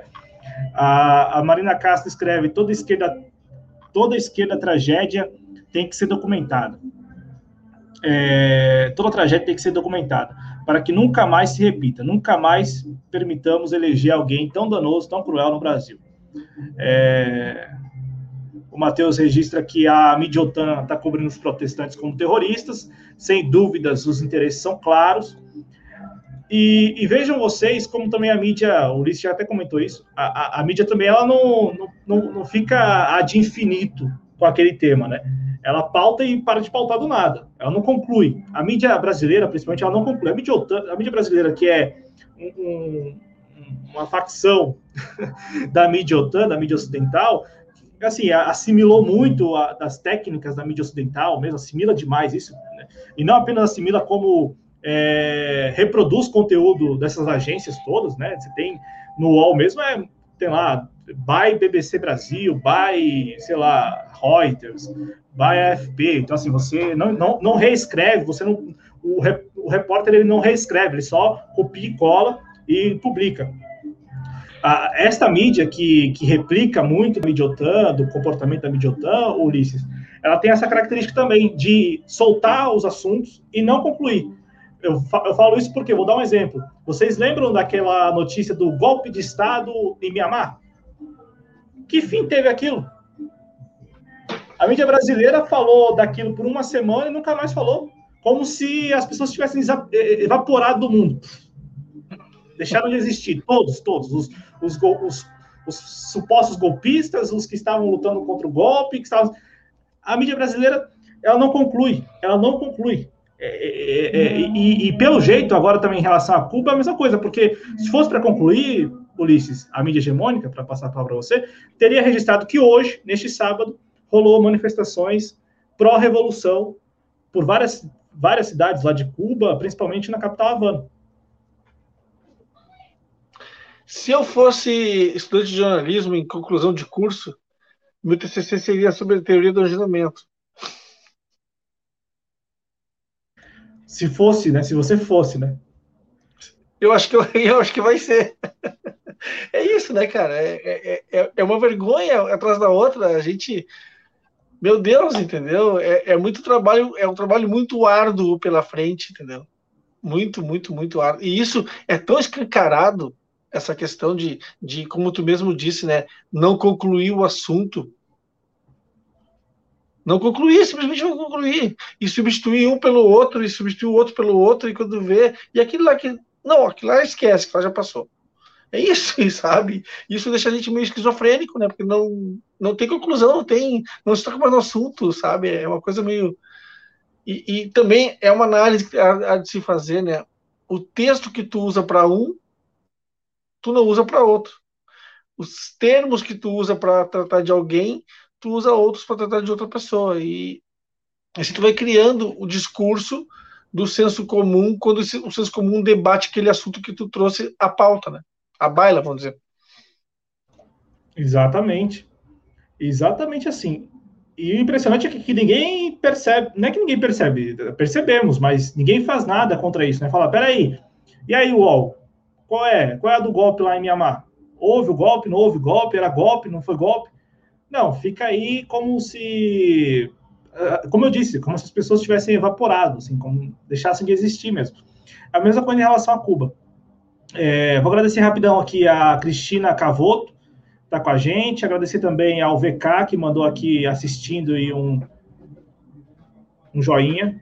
Agora com outra trilha sonora aqui de fundo, não sei, mas é Tecnobrega.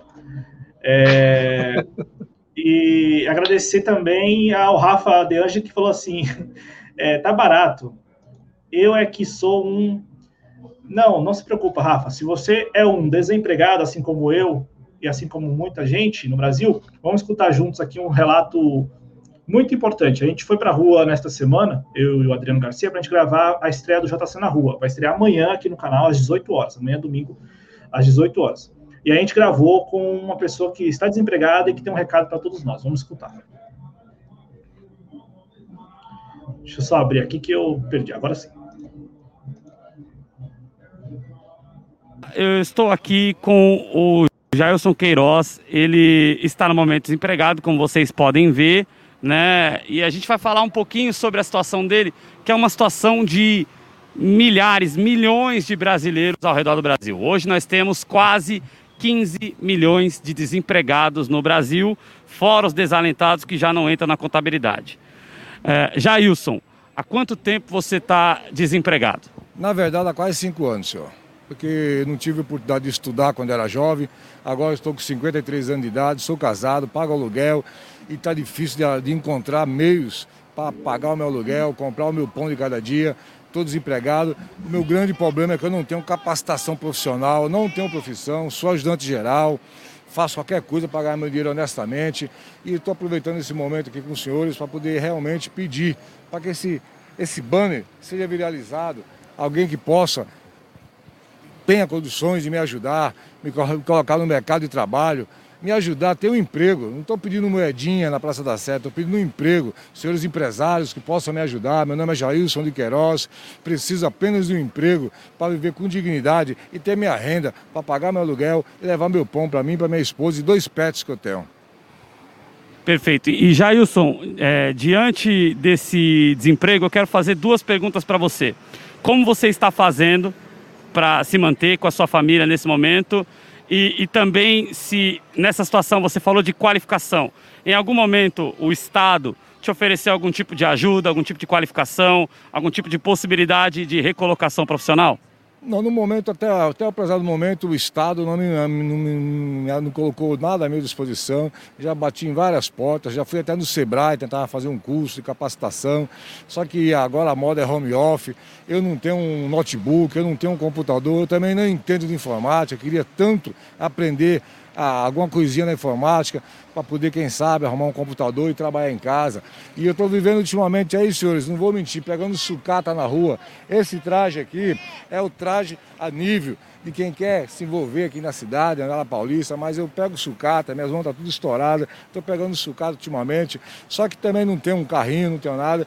Então tem dia que eu pego, ganho 50 reais de sucata, passo numa mecânica, a mecânica me dá aquele ferro velho que sobra ali, eu vou vender no ferro velho, tem dia que eu arrumo 50 reais, tem dia que eu arrumo 60, mas a verdade é o pesadelo do dia 30. Todo dia 30, tenho que pagar aluguel, tenho que fazer uma feirinha para a esposa, minha esposa também está desempregada e está naquela luta. Então eu estou vivendo ultimamente de catar sucata na rua, papelão, latinha, vi pôr um traje social, pedi para uma grávida fazer esse banner para mim, a grávida fez de graça para mim esse banner, gratuito o meu zap, porque realmente eu estou precisando ter dignidade, senhores. Eu estou precisando dar de cabeça erguida, independente da crise, a gente tem que se sentir digno. E eu estou precisando do emprego, porque, como diz o banner, trabalho é fonte de dignidade e o emprego é fonte de renda. Eu preciso de ter dignidade, eu preciso de ter uma renda. Estou pedindo ajuda, em nome de Jesus Cristo. Quem puder visualizar, quem puder multiplicar, jogar na rede, nas redes sociais, esse meu pedido, eu vou ficar muito agradecido. Estou querendo apenas um emprego, senhores. Só que é como eu disse, eu não tenho capacitação profissional, eu sou um ajudante geral. Se algum empresário sentir no coração de me colocar no mercado de trabalho, vou ficar muito agradecido, ficar agradecido aos senhores também que estavam nessa oportunidade. Mais uma questão rápida qual é o recado que você tem para mais de 14 milhões de pessoas no Brasil que estão na mesma situação que o senhor? Acreditar no sonho. Acreditar no sonho é a chave, porque só sonhando grande que a gente vai alcançar alguma coisa. Muito obrigado, viu? Vocês viram aí esse registro, eu e o Adriano Garcia fizemos na terça-feira, lá em frente ao, ao prédio da Prefeitura de São Paulo, o edifício Matarazzo, no centro de São Paulo, viaduto do Chá. A gente foi para gravar o JC na Rua, e eu quero dizer que foi muito importante ele ter abordado a nossa equipe, porque partiu dele a iniciativa do Jailson de Queiroz de conversar com a gente, de conversar com o Adriano, de conversar comigo. Então está aqui registrado, a gente até subiu esse vídeo, esse mesmo vídeo, nas nossas redes sociais, no Instagram e no Facebook, para ver se de repente vai que alguém tenha alguma oportunidade de emprego, vai que alguém possa ajudar. Então, estamos aqui é, muito solidários a, essa, a, esse drama, que é o drama do desemprego, até porque vivemos esse drama, né? O Adriano também está desempregado, também estou desempregado, então a gente vive esse drama, é, o drama do desemprego, o drama que é, atinge aí quase 15 milhões de compatriotas. Ulisses, temos um outro videozinho para a gente terminar. É, o videozinho que nós temos aqui é a chamada para a estreia do JC na Rua. O que é o JC na Rua? Muito rapidamente. JC na Rua é um projeto dos Jovens Cronistas que estreia amanhã, neste domingo, às 18 horas. É, a gente, eu e o Adriano Garcia, por enquanto, aqui em São Paulo, a gente vai para as ruas de São Paulo para conversar com as pessoas, para ouvir delas o que elas estão pensando sobre alguns assuntos, assuntos que geralmente estão em debate aqui nas redes. E na estreia do programa amanhã, né, um programa bem curtinho, de 10 minutos, é, a gente perguntou para as pessoas se elas estariam dispostas, olha só, elas, se elas estariam dispostas a lutar pela democracia no Brasil. Vou colocar só aqui rapidamente um GC, né, para vocês terem essa informação. Ah, não vai precisar porque já tem um GC lá. É, eu vou, vou soltar para vocês a chamada, a chamada da estreia do JC na Rua. Pelo que estamos. Como é medida independente, a gente não pode ter certeza de nada, né? Mas eu acho que vai dar para fazer toda semana. Vamos, vamos mostrar para as pessoas aqui o tease do JC na Rua com o Adriano Garcia. Eu sou Adriano Garcia, estou aqui no centro de São Paulo junto com o Cláudio Porto. E a prefeitura está ali a meu fundo. Estamos na região da prefeitura de São Paulo. Hoje, na estreia do JC na Rua, nós vamos conversar com as pessoas sobre o que elas pensam em relação à democracia no Brasil. Afinal, você estaria preparado a lutar pela democracia no Brasil? É sobre isso que nós vamos conversar com as pessoas a partir de agora.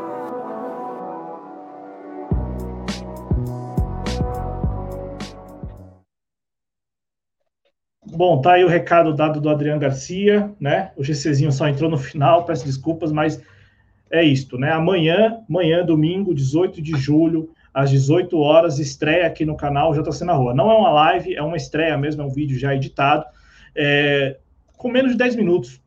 É muito breve mesmo, mas a gente conseguiu conversar com as pessoas, ouvir delas o que elas estão pensando sobre democracia, né? O que, que elas pensam na democracia, principalmente se elas lutariam pela democracia no Brasil. É, vale muito a pena. Vou compartilhar no nosso chat o link, já está aí, é, já tem aqui o link, para que vocês possam prestigiar, ajudar a gente. E quem puder contribuir financeiramente, contribua, porque todos os recursos que entram no projeto são usados para o próprio projeto, né? São usados exatamente para iniciativas como essa aí, de ir para a rua, de conversar com as pessoas, de trocar uma ideia. Vou só pegar aqui o, o link e jogar aí no nosso chat para que vocês já deixem um lembrete ativado. É, aqui, ó. Tá, o link, o link tá aí. Agora é um funk aqui no, no fundo, né? É, tem, tem o, o link tá aí no chat, tá bom? É o link do JC na Rua, estreia amanhã, dia 18, domingo 18, às 18 horas, aqui no canal. Adriano Garcia e eu aqui em São Paulo fizemos esta edição de estreia sobre a democracia e os próximos programas também serão temáticos. Ulisses, muitíssimo obrigado, viu? Não tem nem que agradecer, cara, mas assim, ó, parabéns pela ideia, cara, pela, pela ideia de, de e pelo nome, né? Eu acho que o JC tem essa característica, né, da gente buscar estar uh, tá sempre junto com a população e, e, e, sentir essa, essa, essa temperatura, né? Eu, eu tive essa experiência no ato, no último ato aqui em Porto Alegre que eu, que eu cobri, né? Foi super bacana, assim, foi super uma recepção muito boa das pessoas e agora sábado que vem estaremos de novo. Mas é parabéns pela, pela iniciativa. Parabéns para nós, parabéns para nós aí que alcançamos a marca de 5 mil inscritos, parabéns para nós que estamos agora nessa fase de conversar com as pessoas, independente do que elas estão pensando. A, a proposta do JC, do JC na rua é exatamente essa, sem qualquer filtro, sem qualquer recorte ideológico. As pessoas respondem, a gente vai compartilhar isso com vocês e vocês tiram a, a conclusão que vocês quiserem, a conclusão que vocês acharem mais pertinente. Então, quem puder, eu vou reforçar, né? A, TV Jovens Cronistas é um veículo independente, então quem puder contribuir financeiramente, seja por Pix, seja pelo Apoia-se, seja pelo Clube de Membros, Superchat, Superstick, Aplausos, enfim, todos os mecanismos que vocês já conhecem, ajude. Ajude porque, eu reforço, todo o dinheiro que entra, ele é usado para o próprio projeto. Ninguém aqui está ficando rico, ninguém aqui está mandando remessas ao exterior. Não, nós estamos investindo no próprio projeto. Tanto é que vocês viram aí que que a gente está com equipamento e tal, Ulisses também lá em Porto Alegre nas manifestações, porque a nossa ideia é ouvir as pessoas, a nossa ideia é ouvir as pessoas que estão circulando aí pelo país, saber delas o que elas estão pensando a respeito do nosso Brasil. Obrigado, Ulisses, mais uma vez, obrigado a todos que estiveram com a gente no chat. Eu vou encerrando por aqui mais esta edição do Redação JC, desejando a todos um bom restinho de sábado. É, desejo muita saúde para todos vocês, para a família de vocês também. E a gente volta na segunda-feira com o JC Informa. Ah, agradecer aqui rapidamente a Cristina Cavoto, que nos cumprimenta. Muito obrigado. A Marina Castro, também, falando do salário mínimo. É isso, é muito triste. O Rafa De Angeli, que falou que é muito triste. O relato do, do companheiro Jailson de Queiroz é muito triste mesmo. Pior é como o Adriano disse, né? São milhões na situação, na mesma situação que a dele. A Andrea nos cumprimenta, também nos parabeniza. Muito obrigado, André, pelo apoio permanente de sempre e todos vocês que estiveram com a gente durante essa edição do Redação. Deixar o like aí, quem não deixou. Tamo junto, saúde, tchau, tchau.